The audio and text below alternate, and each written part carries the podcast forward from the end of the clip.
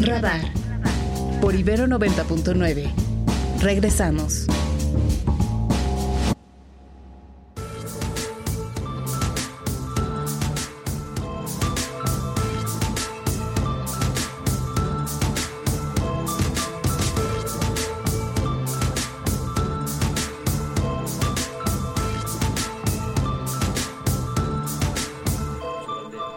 Ocho con 13, 8 con 13, gracias por seguir con nosotros.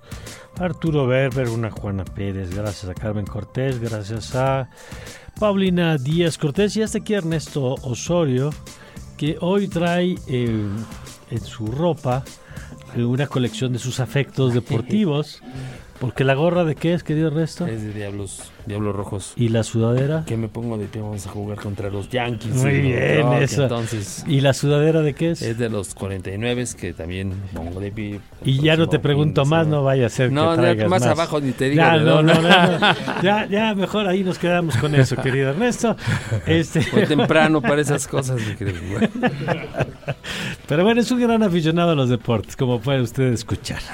Cuéntanos, querido Ernesto, el presidente, pues ahora a empujar la carreta, ¿no? Así Este, es, porque él ha anunciado ya que a partir de hoy todas las mañaneras se va a dedicar a desmenuzar cada una de las 20 reformas que se anunciaron el día de ayer. Particularmente son 18 reformas a leyes actuales, a, digamos artículos de la Constitución, y solamente dos a leyes reglamentarias. Estos son los 20 puntos que se anunció ayer. Y hoy pidió a la secretaria de Gobernación pues que acudiera para dar una explicación un poco más detallada de todos esos puntos, que bueno, eh, ya conocemos cuáles son, las que ha dado a conocer ahorita la secretaria eh, de Gobernación, ha sido las reformas para el bienestar, que son todos los programas que se quieren elevar a nivel constitucional, jóvenes construyendo el futuro, pensiones justas, salarios justos, reformas al Poder Judicial, la reforma electoral, la de la Guardia Nacional, la que tiene que ver con la salud en el asunto Oye, que de está, los que, perdón, y está viendo que la de la Guardia Nacional, por ejemplo, a todos los policías federales que quedan ya los despiden de plano. y a los marinos que están en la Guardia Nacional los afiliarían a la Sedena. Los, los- no sé, no sé, seguramente no estoy usando bien el término, pero me entienden, pues que se pasarían se a la integrarían Sedena, a la se Secretaría integrarían, de o sea, la Defensa, siendo que eran de la Armada de marinos y los otros que eran civiles, pues terminarían ya fuera definitivamente del, del cuerpo. Eh, y así entonces va a ir desglosando una por una. Va a ir desglosando una por una y también, bueno, se habla, por ejemplo, que se va a proponer no solamente la eliminación de los diputados y senadores que van a pasar de 500 diputados a 128, perdón, a 300 y de 128 senadores a 64, sino que también se van a reducir los diputados en los estados. Se va a pasar una, media, una media para que no sea excesivo la carga de los congresos locales. Desaparecen ahora sí definitivamente todos los institutos locales electorales. Todas las funciones absorbe el INEC, que va a ser el Instituto Nacional Electoral y de Consultas. Va a desaparecer el INE, Ajá. obviamente después de ese proceso electoral.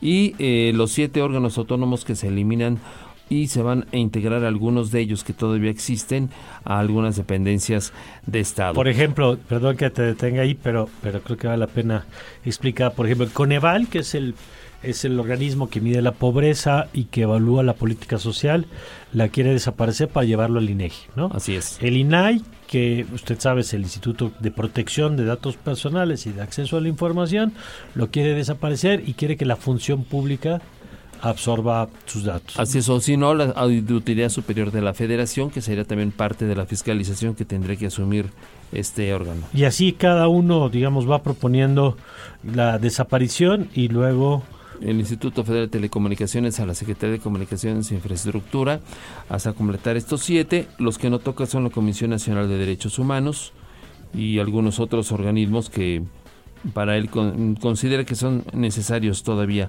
Y también lo que tiene que ver con la, el bienestar animal. Se eleva eh, en las reformas en materia de salud. El Estado mm, deberá de garantizar la pensión médica gratuita a todos los pues, que eso mexicanos. pues ya básicamente está, ¿no? Desde Eso está básicamente. Y también el derecho a la vivienda, que también estaba ya establecido en la Constitución, pero ahora con la garantía de que cualquier persona, sea trabajador o no asalariado, tendrá un derecho a una vivienda. Esto con carga al Estado. Y para quienes estaban preocupados acerca de la reforma de las pensiones, vuelve a recordar que iniciará con una bolsa promesa que pondrá el gobierno federal de poco más de 64 mil millones de pesos para que este fondo de pensiones se pueda sostener en un primer momento, ya después se pedirá la participación de la iniciativa privada. Que hacía la cuenta, creo que, eh, eh, Gabriela Sider, son como 2.300, o sea, con esa bolsa alcanza creo que para 2.300 pesos obviamente una sola vez. Mm, nada más. Y ya, se acabó el fondo, ¿no? Así no, es. no se resuelve, digamos, el problema de las pensiones. Y ese dinero además saldría de eliminar los organismos autónomos, entre otras cosas. El recursos de la Corte, que también se, va, a vender bienes, algunos por ahí que del Instituto del Pueblo lo robado, en fin. Bueno, pues ahí va. Vamos, gracias Ernesto. Interesante que el presidente pues va a mantenerse, digamos, en esta línea localista de Acapulco, ¿algo? Nada, Guerrero, nada, que ver tampoco de la violencia. Hoy ya lo dijo, va a estar hablando porque dice la reforma se tiene que explicar porque los medios de manipulación obviamente van a tener su propia interpretación. Y mira que le dieron toda la cobertura del mundo al presidente, ¿eh? hasta ahí como de ocho columnas, algunos diarios incluso. Así es. Bueno, gracias Ernesto. Buenos días. Buenos días Sofía. Si te parece nos ponemos en tus manos ahora para que nos cuentes más noticias.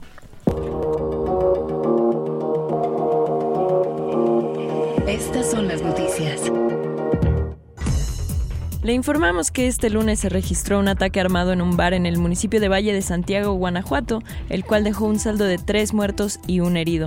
Hasta el momento no se ha informado sobre personas detenidas ni el motivo del ataque. También le comentamos que la entrada del Frente Frío 32 dejó múltiples daños en su paso por los estados del sur de la República, aunque hasta el momento solo se ha registrado una persona herida Así lo informó el Servicio Meteorológico Nacional. Y el Banco Mundial dio a conocer que México fue el segundo país receptor de remesas durante el 2023. El monto registrado fue de 67 mil millones o un monto promedio por familia de 393 dólares, que supuso un aumento de 3 dólares con respecto al 2022. Y también el gobierno mexicano mostró su apoyo a Chile tras los incendios forestales en las regiones de Viña del Mar y Valparaíso. En un comunicado, la Sedena dio a conocer que se enviaron 26 toneladas de despensas para apoyar a las personas afectadas. Scanner 360. En noticias de Estados Unidos le platicamos que la Cámara Baja de Estados Unidos se prepara para votar sobre si someter a un impeachment, es decir, a un juicio político al secretario de Seguridad Nacional Alejandro Mayorkas, a quien los republicanos acusan de haber puesto en peligro la seguridad del país con la entrada de migrantes indocumentados. América Latina. Amnistía Internacional advirtió que la crisis de derechos humanos que vive El Salvador en el contexto del régimen de excepción vigente desde marzo de 2022 para combatir a las pandillas podría profundizarse durante el segundo mandato de Nayib Bukele, quien obtuvo una victoria aplastante en los comicios del domingo según el escrutinio preliminar. Europa y el cáncer que se diagnosticó al rey Carlos III fue oportuno, según se dio a conocer hoy en Londres por el Palacio de Buckingham. Escuchemos el siguiente reporte que nos tiene Radio Francia Internacional. El rey Carlos III ha pasado la noche en su casa de Londres después de su primer día de tratamiento del cáncer que padece. El cáncer fue anunciado ayer por Buckingham Palace, aunque sin especificar ni el tipo ni su estadio. Sí que dejó claro que le fue detectado durante la operación de próstata hace 10 días y que no es un cáncer de próstata. Palacio ha hecho público el cáncer de Carlos en un hecho sin precedentes porque no suele explicar los problemas de salud de sus miembros. Sin ir más lejos, no dio detalles de la operación abdominal de Catalina y ocultó la extirpación de pulmón de Jorge VI en 1951 que le llevó a la muerte un año más tarde. Carlos ha querido concienciar a la sociedad haciendo públicos sus problemas. El monarca ha pospuesto sus funciones públicas aunque seguirá asumiendo funciones de Estado y seguirá reuniéndose semanalmente con el primer ministro. Esto significa que Guillermo y Camila deben dar un paso adelante asumiendo algunas de las funciones de Carlos, sobre todo Guillermo. Guillermo presidirá mañana una ceremonia de investidura en Windsor sustituyendo a Carlos. Por su parte, Enrique está volando de Los Ángeles y llegará a Inglaterra este mediodía para ver a su padre. Desde Londres en el Postico para Radio Francia Internacional. El mundo a través del deporte. Crack 90.9.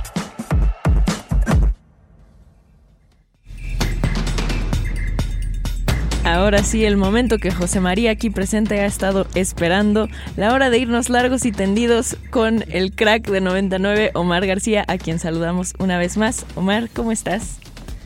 Hola Sofi, qué gusto saludarte de nueva cuenta y pues vámonos largos y tendidos por una parte actividad de mexicanos en el Mundial, eh, el Campeonato Mundial de Deportes Acuáticos allá en el Doha una noche bastante ocupada con buenos resultados en, el, en los clavados en la plataforma de 10 metros en la rama femenil. Gabriela Agúndez finalizó en la séptima posición, mientras que Alejandra Orozco se metió en el lugar 9. Eh, el día de mañana estarán compitiendo en busca del cupo olímpico en eh, la categoría de sincronizados. Por otro lado, Diego Villalobos consiguió en el solo técnico varonil la quinta posición y pues eh, esto en eh, la natación artística, lo cual, bueno, lo mete de lleno como candidato y como uno de los mejores en su disciplina. Por otro lado, hoy eh, tenemos ya en cosa de un ratito este sincronizado que ya decíamos en de Alejandra Orozco y Gabriela Agúndez, este con boleto olímpico, también en los trampol en el trampolín 3 metros varonil, Osmar Olvera y Rodrigo Diego tendrán sus preliminares, esto allá en Doha con este campeonato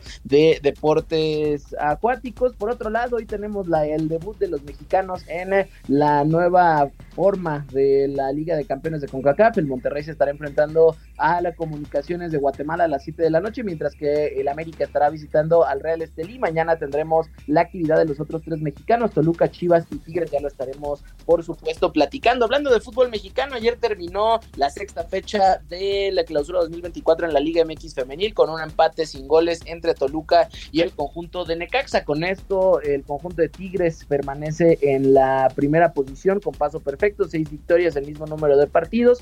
De Pachuca que con su victoria ante las Pumas se llevó hasta la segunda posición con 14 unidades, seguido por América Monterrey Chivas, Toluca, León y Juárez en zona de clasificación hasta este, hasta este momento. Y hablando de fútbol mexicano femenil, ayer la selección sub-17 derrotó 4 por 0 a Trinidad y Tobago en eh, el campeonato de CONCACAF de esta modalidad, con miras a clasificarse para el campeonato mundial de la categoría. Por otro lado, ayer se confirmó y en el arranque de la semana del Super Bowl 58 que Brasil recibirá su primer juego de temporada temporada regular de la NFL en la fecha inaugural del próximo año, el 6 de septiembre, los Philadelphia Eagles se confirmaron como el primer protagonista para esta eh, cita histórica. Y bueno, pues eh, interesante estos nuevos mercados que ha tratado de llegar la NFL ahora con eh, esta llegada a Sudamérica, el segundo país en eh, eh, Latinoamérica que recibe un partido de, esta índole. Y bueno, con esto también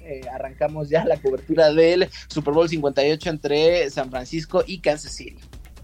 Muy bien, pues ya lo que viene. Gracias, querido Omar.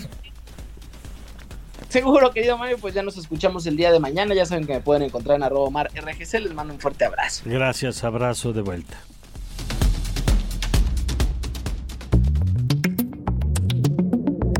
Revista Proceso.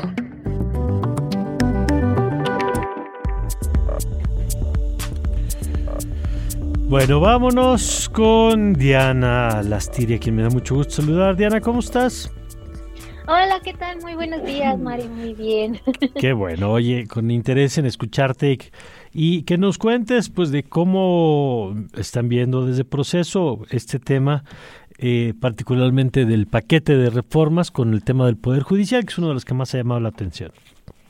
Bueno, pues evidentemente ya, digamos que el presidente ya cumplió eh, la, eh, las, tan anunciada presentación de esta reforma al poder judicial, bueno, de la iniciativa de reforma al poder judicial que en su momento el entonces ministro presidente Arturo Saldívar, pues eh, hay que reconocerlo, logró, digamos, retrasar de algún modo, eh, pues porque eh, con, con, esta reforma que él impulsó, no sé si, si recuerdas, en el año 2021, que le llamaban, le llamaban la reforma de, de Saldívar, Y bueno, eh, con esta con esta presentación que hizo el, presidente ayer de este paquete creo que esta esta reforma al poder judicial aunque él no la no la mencionó tanto no le dio tanto valor en su discurso por decirlo así eh, realmente es una de las que más de las pues, de mayor impacto porque prácticamente implica eh, la desintegración para el año 2025 la desintegración de la Suprema Corte de Justicia de la Nación, el Consejo de la Judicatura Federal, el Tribunal Electoral del Poder Judicial de la Federación, la salida anticipada de jueces de distrito y magistrados de circuito, que dicho sea de paso, son funcionarios estos últimos que ya eh, realizaron exámenes, que ya pasaron eh, ciertos eh, filtros establecidos por la carrera judicial, pues para poder llegar, llevar a cabo el, el gran deseo del presidente de que jueces, ministros, magistrados sean electos por voto popular. Y el problema no es tanto que si el presidente quiera o no que sean electos por voto popular o que, o que si van a salir o no estos eh, funcionarios, sino el simple hecho de someter el perfil o, sí, la, permanencia de, de, los funcionarios a que eh, por su naturaleza deben permanecer imparciales eh, al, deseo de personas que, no necesariamente están eh, calificadas para eh, elegir a este tipo de personas, de, funcionarios, pues sí nos mete como en apuros, ¿no? Parecería que más, más allá de generar un, un estudio real sobre cómo se cómo se realizan estos filtros, por ejemplo, de los de los jueces y magistrados o de reformar la, la forma de, en que se designan los ministros, que ha sido algo que durante muchos años se ha solicitado que, que deje de ser eh, un tema de, de méritos eh, políticos y sí más un tema de pues de un perfil más adecuado de llegar a la, a la corte. Pues no, el presidente lo hace así, busca rasurar al Poder Judicial y eh, también una, una, una eh, parte de esta reforma que, destaca es la eliminación del Consejo de la Judicatura Federal y para sustituirlo por un tribunal judicial que sería el que básicamente sancionaría a los juzgadores que eh, cometan irregularidades y por un órgano administrativo que sería el que se que asumiría el resto de las funciones del Consejo de la Judicatura, que sería la administración, organización y, eh, designación de circuitos, creación de nuevos órganos judiciales, bueno, todo un caos. Y este, este órgano administrativo, incluso, eh, según la reforma, eh, para los requisitos de, quienes lo integrarían, ni siquiera se les eh, requiere tener experiencia en el Poder Judicial o ser abogados, pueden ser economistas, administradores, contadores o cualquier otra profesión que pudiera servirles para la función para la cual van a encargarse. No sabemos específicamente pues si eso sea lo, más adecuado. Ahora hay que también que considerar esto, eh, son reformas constitucionales y pues eh, Morena necesita precisamente no nada más la mayoría eh, de votos acá en el Congreso de la Unión, sino la mayoría de votos a nivel nacional, ¿no? Entonces, digamos que ahí hay un halo de esperanza de que no necesariamente pasen estas reformas. Bueno, vamos a ver qué pasa, digamos, en las siguientes semanas. Eh, y ya te lo estaremos analizando y compartiendo la información. Muchas gracias, Diana. Gracias, Mario. Buen día. Buen día, gracias. Es Diana Lastiri, periodista de Proceso. Sofía. Así es, Mario, nos vamos a ir un corte, pero quédense porque regresando vamos a hablar con Ernesto Núñez y Paula Sofía Vázquez, por supuesto, en nuestra mesa de de análisis político. Así que quédense Radar 99. Yo soy Sofía Ballesteros y estoy aquí con Mario Campos. No se vayan.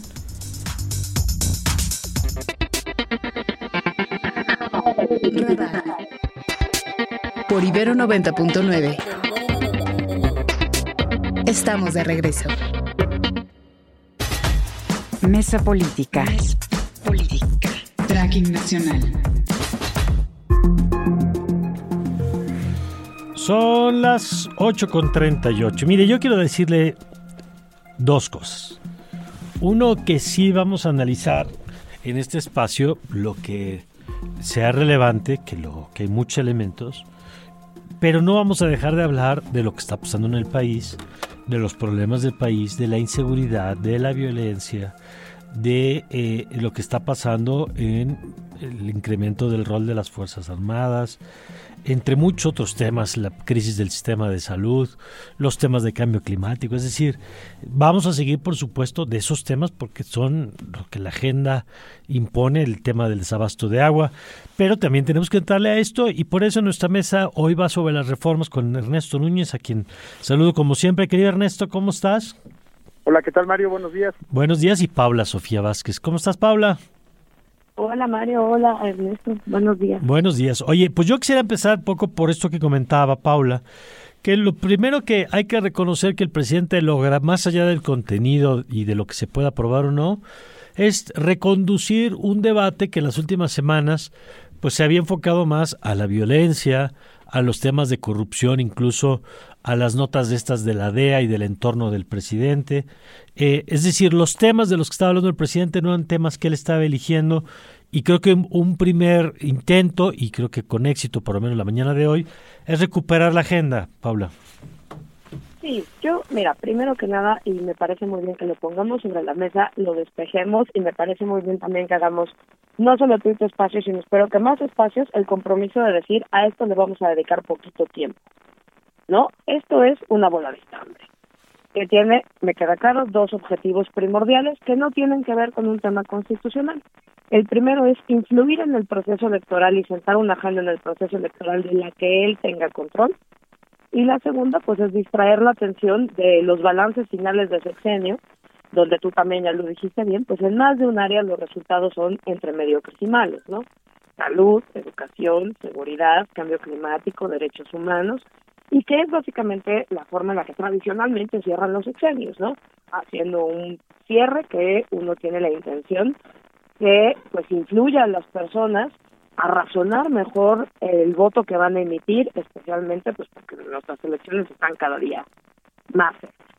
Dicho esto, pues sí, efectivamente, dado que se trata de un montón de reformas, de un montón de temas en los que unos son importantes, otros no son importantes, unos son unas verdaderas fantasías, etcétera, pues sí vale la pena por lo menos darle una, una planchada general a qué son las cosas que se están proponiendo y sobre todo me parece importante cuáles son los efectos eventuales mm. que pueden tener estas reformas. De acuerdo. Ernesto.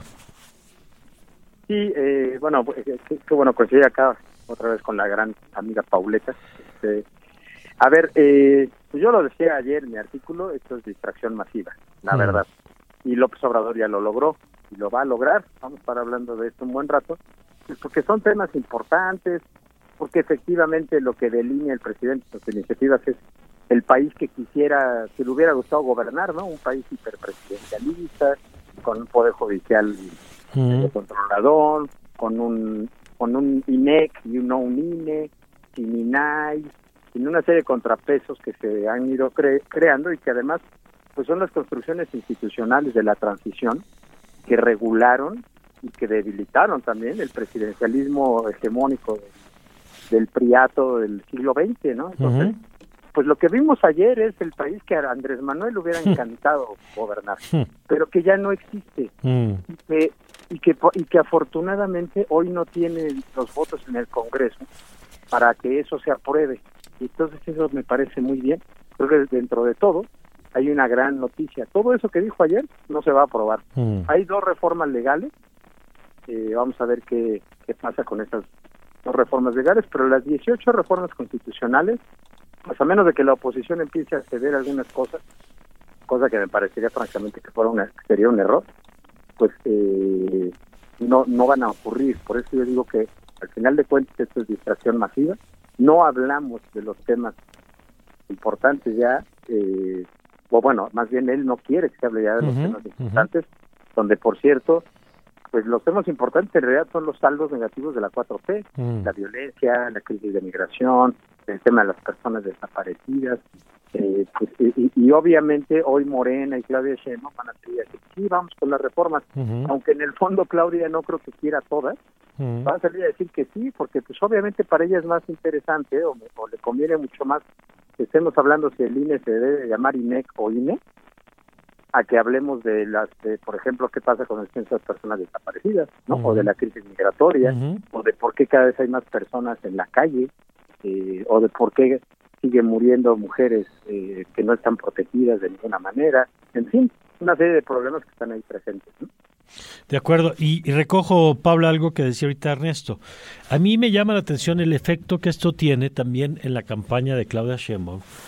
Y yo quisiera conocer tu perspectiva porque yo entiendo que el gran activo de Morena es López Obrador, entiendo que es una figura que, que se resiste a bajar el perfil, al revés, creo que le está subiendo el perfil en el cierre del sexenio en lugar de bajarlo. No hay nada de la lógica priista de dejar que la figura del sucesor creciera, eh, del candidato sucesor, sino que aquí es al revés. Y en esa lógica me parece que mi pregunta es, ¿dónde queda la campaña de Claudia Sheinbaum? Y esta idea de que algunos de sus simpatizantes tienen de la agenda propia, de lo distintivo, de que tiene una manera de abordar los temas diferente. Eh, ¿Cómo queda la campaña en- bajo este marco que presenta López Obrador? Yo creo que es una campaña que queda donde López Obrador la quiere poner, que es en segundo plano. Me da tremenda curiosidad esa esa incongruencia que ha tenido desde siempre López Obrador con su candidata, en la que por un lado le da bastón de mando y por un lado dice que ella es la que manda, pero por el otro lado sigue tratando de controlar la agenda y también ahorita los contenidos de la campaña. Yo creo que coincido totalmente con Ernesto en el sentido de Claudia Sheinbaum no se va a desmarcar ahorita de ninguna de las propuestas que estén ahí. Por más delirantes, por más punitivistas, por más imposibles, por más complejas, por más repetitivas que sean, porque más o menos ese es como el universo de propuestas que están puestas, por más concentradoras de poder antidemocráticas, eh, ella no se va a desmarcar ahorita de ninguna de las propuestas y este importa mucho porque básicamente creo que le está poniendo contenido a un eslogan que ha manejado Claudia Sheinbaum que es el segundo piso de la transformación, ¿no? Creo que aquí está puesto el segundo piso de la transformación. Más concentrador de poder, más populismo punitivista, más gasto eh, de irresponsablemente prometido. Si uno, yo o sea, leí muy rápidamente las, las reformas, así muy por encima de las cosas que dijeron los especialistas, etcétera, pero por ejemplo ver cómo quieren financiar las pensiones es verdaderamente irrisorio eh, final cómo terminan con los órganos constitucionales autónomos evidentemente ahondando en este prejuicio del supuesto ahorro y de la supuesta inutilidad entonces pues yo creo que ahí le está poniendo su agenda eh, y y Dre- Dresser lo escribió esta semana decir prometea no Claudia nos promete un chorro de cosas pero la realidad es que no ha tenido ningún rasgo distintivo en su campaña y creo que con esto ya se termina de cerrar la pinza. No le van a permitir ningún otro rasgo distintivo más allá de seguir con estos presupuestos. Eh, bajo esta lógica de poner el tema, Ernesto, de definir como el segundo piso, como, como dice Paula, eh, ¿cómo ves la, cómo deberías de tu perspectiva responder la oposición? Porque yo veo que es un paquete que trae de todo, ¿no? Decíamos aquí en cabina hace rato, desde la prohibición de vapear, que me parece que pues, no sé si es un tema para la Constitución, más allá de lo que uno piense, pues yo creo que eso no es un texto constitucional o es un tema, digamos, que se coloca a la par de la Guardia Nacional en la Sedena o de la eliminación del INE como lo conocemos para esta nueva configuración. Eh, pero hay temas que son muy vendedores como el asunto de la, la, pensión para todos o que el salario mínimo no disminuya de la inflación, entre otros. Eh, ¿Cómo ves a la oposición frente a este paquete? ¿Cómo debería responder? Pues es que como siempre la oposición desarticulada, mal, sin estrategia. Eh, hace rato estaba viendo algunas entrevistas ya que han empezado a dar personajes como Jorge Triana y demás. O sea, digo, esto nos lo lleva anunciando el presidente hace como un mes. Sí. Me parece increíble que hoy se anuncie que Marco Cortés va a tener una conferencia no sé dónde, Rubén Moreira ya ayer dijo no sé qué, eh, luego Julian Rementería va a tener otra conferencia en no sé dónde más, el PRD pues, andan enojadísimos ahorita y no quieren saber nada del frente, entonces quién sabe. Entonces, pues yo se hubiera esperado quizá desde ayer hubiera salido pues, este frente opositora con una postura clara, donde dijera de manera tajante no, o donde dijera sí, es, sí a esto, no a esto. Entonces, pues uno como periodista tiene que estar pescando, ¿no? De, ah, mira, tal dijo que sí pensiones, pero luego aquella dijo que no. Mm. Luego Xochitl Galvez anda de paseo en Washington. Y sí, es decir, pues sí, no se ve, así como ves un plan perfectamente estructurado de López Obrador para ganar la agenda, para ganar la narrativa, del otro lado, lado lo que ves es una dispersión absoluta mm. de un frente que se supone que es un frente electoral y legislativo y que se supone que está en campaña y que se supone que todos los días tienen cuartos de guerra y mesa política y no sé cómo le llaman. A mí me parece increíble que no que no sean capaces de articular una respuesta contundente y que hoy mismo no sepamos si van a morder el anzuelo o no, si van a decir sí a ciertas cosas o no, y, porque además sí es muy cierto, hay cosas que son muy populares. Los pluris son odiados en este país por una razón terrible. a, mí, a mí uno de los contenidos más preocupantes de las reformas es la eliminación, que ahora sí la plantea, a diferencia de la reforma del 22, ahora sí plantea la eliminación de la representación proporcional, que nos dio pluralidad en este país. Ahora sí dice sí, ahora sí dice no a eso. Y por ejemplo, eso lamentablemente es muy popular. ellos van a salir a decir, y no queremos a los pluris, y no queremos, este, queremos más pensiones, y vamos a poner el maltrato animal en la Constitución. Desde luego son banderas que convertidas en eslogan de campaña, pues le, le pueden dar, este, redituar puntos a Claudia Sheinbaum, en esta, que también para eso son muy hábiles Morena y el presidente en particular, simplificar el discurso, él no va a entrar al fondo, como bien decía Paula, no, no vamos a entrar al análisis de fondo en, en, los eslogans de campaña, en el debate de campaña, sobre si son regresivas o no, anticonstitucionales, positivas, en fin.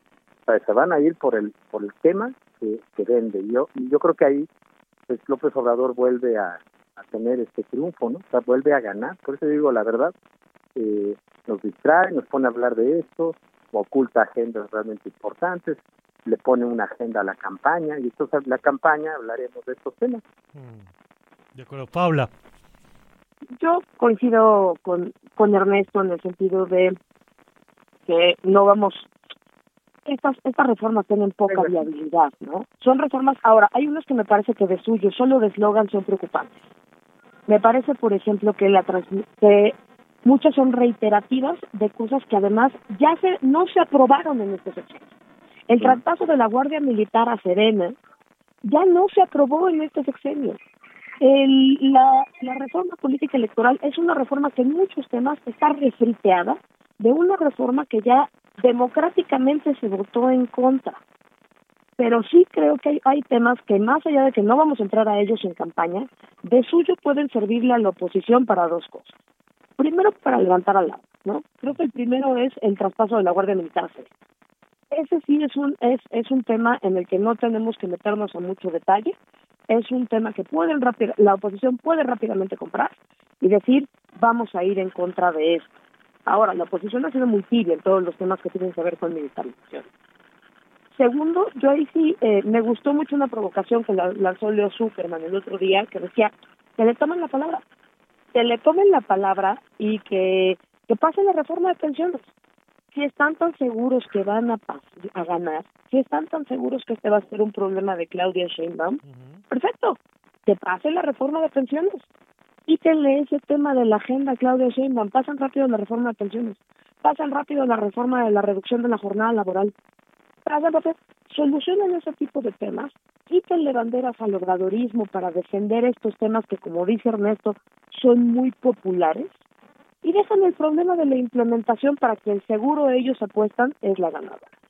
Eso me parece una, muy, una provocación muy interesante y también yo creo que son oportunidades para evidenciar, vamos, una de las cosas que ha tenido la oposición es muy poca agenda. Creo que también estas reformas son una gran posibilidad de tener una agenda incluso para decir hacia aquí no queremos caminar, no queremos más presión preventiva oficiosa, no queremos eh, perdón, por el tema de la prohibición del fentanilo, o sea, es, es de una insensibilidad, de una irresponsabilidad y de una, vamos, de una ingenuidad eh, profunda. Entonces, también tomar tomar estos temas para decir así no se hacen las cosas y tampoco se hacen como las presentó el presidente. Ese es un último datito que me gustaría dar. Dice mucho cómo, cómo presentó el presidente esta reforma. Un presidente que presentó esta reforma sin los otros poderes, sin los órganos que quiere transformar, sin especialistas, sin víctimas, sin protectores de derechos humanos, sin, sin absolutamente nadie, sin ni siquiera otras fuerzas políticas.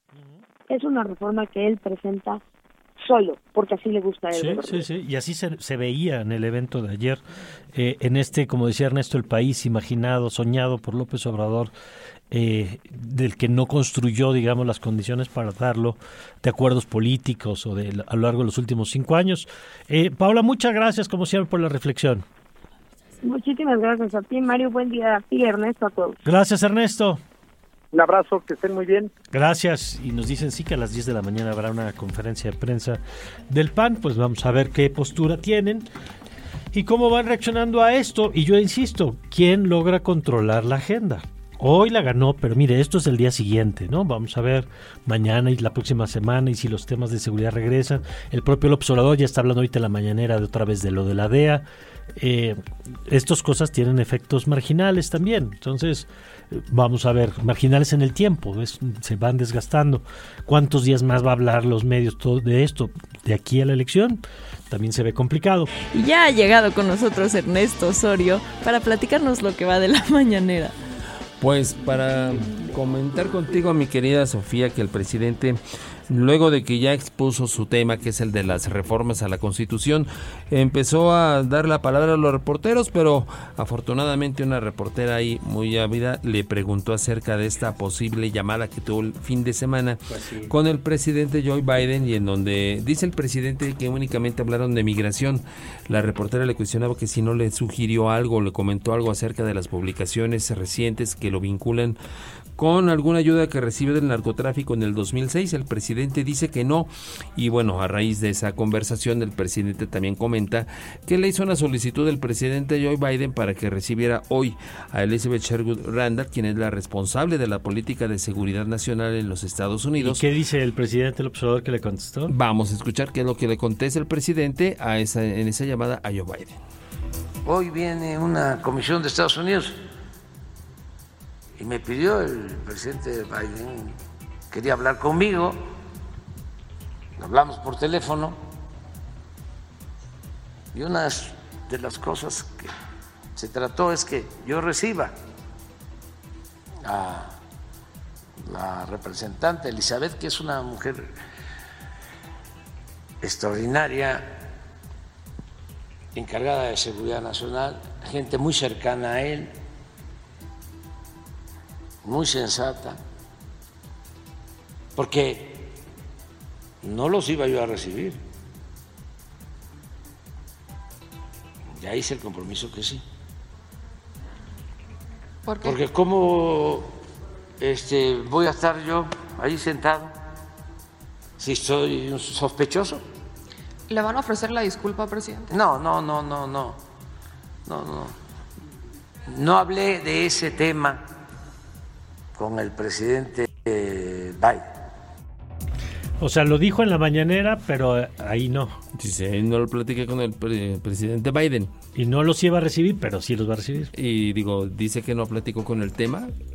De, si debió haber abordado el tema para decirle primero que no los iba a recibir y que después sí. Pues sí. Pero bueno, hoy los va a recibir. Vamos a ver mañana qué es lo que nos comenta acerca de qué platica hoy con Elizabeth Sherwood Randall y a ver si es que hoy en la mañanera surgen otros cuestionamientos sobre temas que realmente pues sí valen la, y que la pena para el interés nacional. Bueno, y nos platicas mañana, ¿va? Así es, estaremos aquí al pendiente. Gracias, Ernesto. Muy buenos días. Buenos días, Sofía, ya nos vamos. Ahora sí nos vamos, Mario, pero quédense al vórtice, por favor. Muchas gracias a todos. ¿Con quiénes? ¿Quiénes están en el vórtice? Con Natalia Mandujano y Aldebarán Abraham, por supuesto. Muy bien, y tú te quedas también con ellos. Yo también me quedo con ellos. Muy bien, gracias, Caroline. Gracias, José María. Gracias a Mario, tocayo, que anda en la redacción. Gracias a todos por acompañarnos. Gracias, señor productor. Como siempre. Gracias, Gio. Y se queda usted en buenas manos y nosotros lo esperamos mañana a partir de qué hora? A partir de las 7 de la mañana. Con toda la información con mi querida Sofía Ballesteros. Así es, ahí le esperamos desde las 7. Yo soy Mario Campos, saludos a Alejandro Esteves, Alejandro Esteves, a Rodrigo Vargas y les deseamos como siempre que tengan todos ustedes un magnífico, pero un magnífico día. Ibero 90.9 presentó Radar 99. Con la información relevante que necesitas saber.